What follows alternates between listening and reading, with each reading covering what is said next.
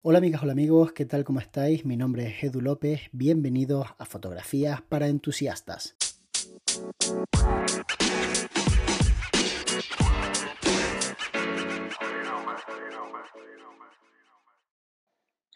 Hola Edu, ¿qué tal? ¿Cómo estás? Mi pregunta es la siguiente.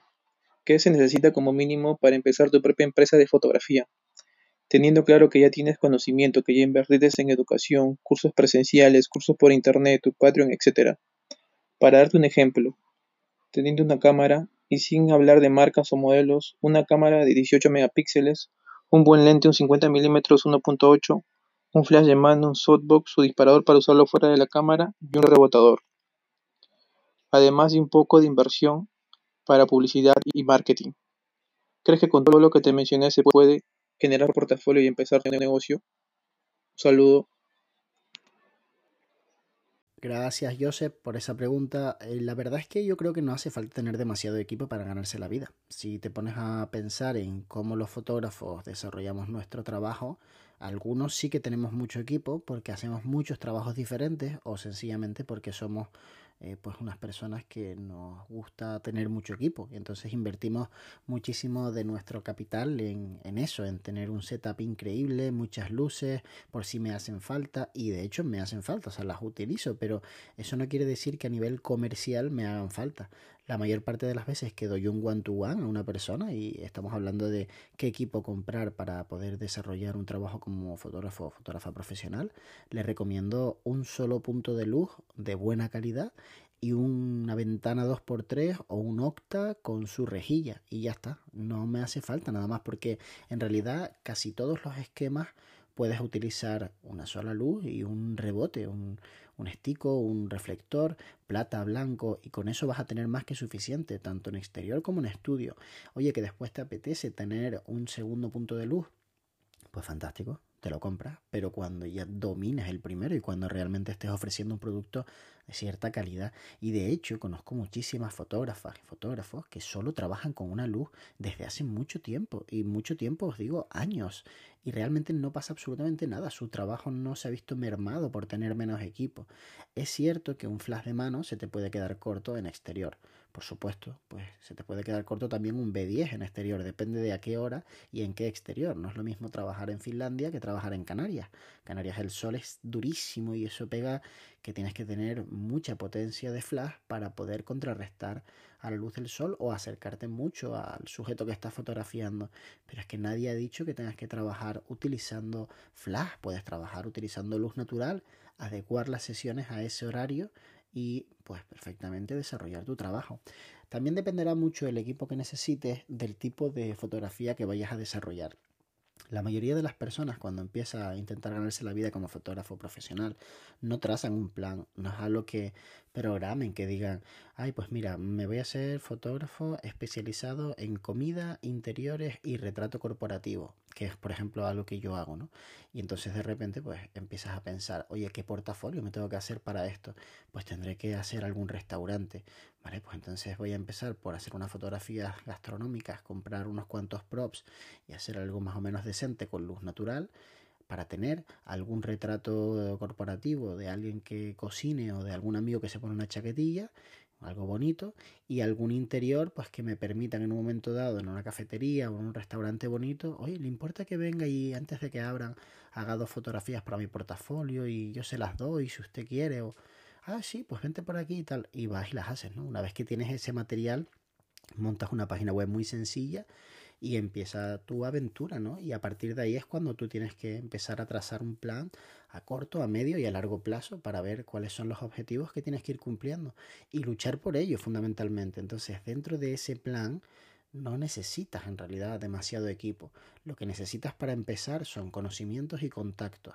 La gente infravalora mucho el tema de los contactos y al final la mayor parte de los trabajos que nos salen vienen por una recomendación de otra persona directa o porque tenemos la posibilidad de llegar a un tercero a través de un contacto que tenemos. Sin ir más lejos, muchas de las colaboraciones que yo he cerrado con grandes marcas las he cerrado gracias a amigos que tenían el contacto directo de la persona adecuada. Entonces no es lo mismo enviar un email al marketing arroba o al info arroba que enviarlo al nombre y apellido arroba, porque esa persona que te lee es la persona correcta y al final es la persona que toma decisiones. Entonces te saltas muchos pasos y muchas posibilidades de que se te quede tu colaboración en el aire o tu trabajo en el aire. Otras veces funciona, ¿eh? que yo muchas veces he mandado mensajes al info arroba y me han contestado me han dicho que envíe mi dossier, la información o incluso me han llamado porque da la casualidad de que justo en el momento en el que tú mandaste el mensaje, ellos ya se estaban planteando hacer este tipo de encargo. Nunca se sabe en realidad, nunca se sabe, pero los contactos te dan cosas pues realmente interesantes. Sin ir más lejos, ayer tuve una reunión para hacer un proyecto web completo y yo no lo pedí. Realmente me llamaron porque a la empresa alguien le hizo una propuesta y la persona que estaba dentro de la empresa dijo, bueno, antes de aceptar esta propuesta que nos acaban de enviar, vamos a preguntarle a Edu qué puede hacer por nosotros, ¿no? Ahora que nos hemos planteado hacerlo. Y ese compañero, pues imagínate el capote que me echó sin darse cuenta y pobrecito si se entera, pues lo mal que se sentirá, pero es, funciona así, o sea, quiero decir, ¿cuántas veces habrá pasado al revés? ¿Cuántas veces le habré dicho yo a un restaurante, ¿por qué no hacéis fotos? Los habré medio convencido y habrán terminado dándole el trabajo a un amigo o a alguien que lo hiciera más barato o a alguien que fuera de más amistad ¿no? que, la que podía tener yo con ellos, que era ninguna. Estas cosas funcionan así. Entonces nosotros tenemos que sembrar y es una cuestión de estadística, es una cuestión de cuanto más lo intento, pues mmm, mayores probabilidades tengo de ejecutar algún tipo de trabajo. Si no lo intento, definitivamente no tengo ninguna. Entonces, para mí el equipo pasa a un plano secundario cuando te das cuenta de cuáles son las dinámicas que te llevan a tener trabajo. Cuando tú te fijas en que necesito tener una página web con un pequeño portafolio que me permita pues ganar cierta notoriedad y también necesito definir claramente cuál es mi estrategia de venta, cómo voy a hablar con mis clientes potenciales, cuáles van a ser las ofertas que le haga, en definitiva, es como un restaurante, ¿no? ¿Cuál es el menú del día? ¿Qué vas a ofrecerme para comer, para beber? ¿Cuánto vale? ¿Cómo se sirve? ¿Cuánto tardas en traerlo? Pues todas estas cosas, pero aplicadas a la fotografía.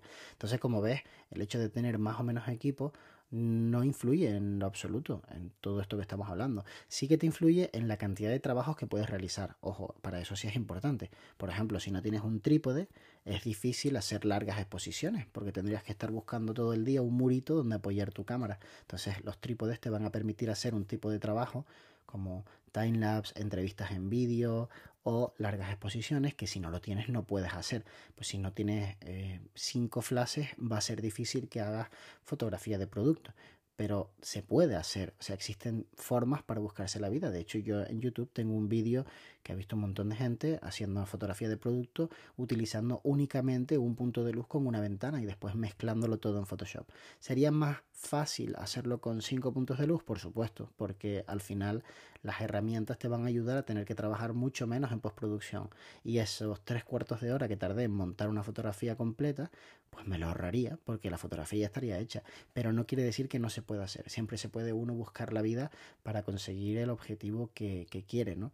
Es lo mismo que si trabajas con un 35 milímetros y quieres el look de un 50 milímetros, pues basta con que recortes un poco la imagen, entonces ya estás cogiendo el, digamos, el look del 50 milímetros, que no es del todo real, pero que ya tienes que ser bueno viendo fotografías para darte cuenta de que eso no es un 35, sino un 50, porque al final la distancia focal no es tan diferente y con un recorte emulas bastante bien lo que sería la otra lente. Ahora bien, a coste de perder eh, tamaño en la imagen y posiblemente nunca llega a ser un 50, primero porque la profundidad de campo no es la misma y segundo porque la estética no es exactamente igual. Pero a lo que voy es que puedes buscarte la vida para conseguir tus objetivos sin tener tantos medios. No te quedará igual, pero te quedará parecido. Si tengo un flash de mano y no tengo posibilidad de tener un flash bueno de batería o de estudio, pues trabajo con un flash de mano. Y eso no quiere decir que mis fotografías vayan a ser mejores o peores, sencillamente que mis medios son más limitados. Pero al final con el paso del tiempo esos medios cada vez son menos limitados porque obviamente tú vas a tener cada vez más poder adquisitivo. Lo que sí te recomiendo encarecidamente es que cuando vayas a planificar tu carrera como fotógrafo, como fotógrafa, tengas muy en cuenta que esto necesita un tiempo para establecerse, que no funciona en plan, vale, yo creo que ya sé hacer fotos y ahora pues voy a ganarme la vida como fotógrafo, como fotógrafa y esto va a funcionar en dos meses. No funciona así. Tardas años en conseguir establecerte en el sector. ¿Y por qué tardas años? Por los contactos, porque realmente al principio no te conoce nadie. Entonces, cuanto más rápido hagas los contactos, menos tiempo tardas en establecerte. Pero si no preocupas tu tiempo y, dedicas ahí mucho a conseguir esos contactos, sino que te dejas llevar leyendo foros, hablando de cámaras, viendo vídeos de YouTube que no te aportan nada, pues realmente el problema es que estás perdiendo el tiempo y eso va a hacer que tardes mucho más en aprender a ganarte la vida con la fotografía. Así que mi recomendación es que nunca te fíes de un youtuber, te lo dice uno que publica en YouTube, porque muchas veces nosotros lo que hacemos es entretenimiento. No estamos preocupados de que a ti te vaya bien o a ti te vaya mal o tú aprendas o no aprendas. Sencillamente generamos entretenimiento. Y lo que tienes que hacer es buscar el equilibrio entre lo que consumo y me entretiene y lo que de verdad me aporta. Y a veces aporta mucho más hablar una charla con una persona que se dedica al marketing y que te pueda ayudar o que se dedica a temas fiscales y que puedas entender mejor cómo manejar tu empresa que hablar con un compañero de la última Sony, porque eso realmente es que no te va a aportar nada para ganarte la vida. Te va a encantar, te va a entretener, te vas a divertir, pero realmente no te aporta. Así que ya sabéis, a darle caña a la parte de la empresa y no tanta caña a pensar en los equipos y a pensar en si esta cámara o si este objetivo, porque realmente eso no es lo que te asegura que tengas una empresa rentable. Eso lo único que te asegura es que tienes entre tus manos un cacharrito que te encanta y con el que te diviertes mucho. Espero que te haya gustado este capítulo del podcast. No olvides mandarnos tu audio para participar. Nos vemos muy pronto. De hecho, nos vemos mañana.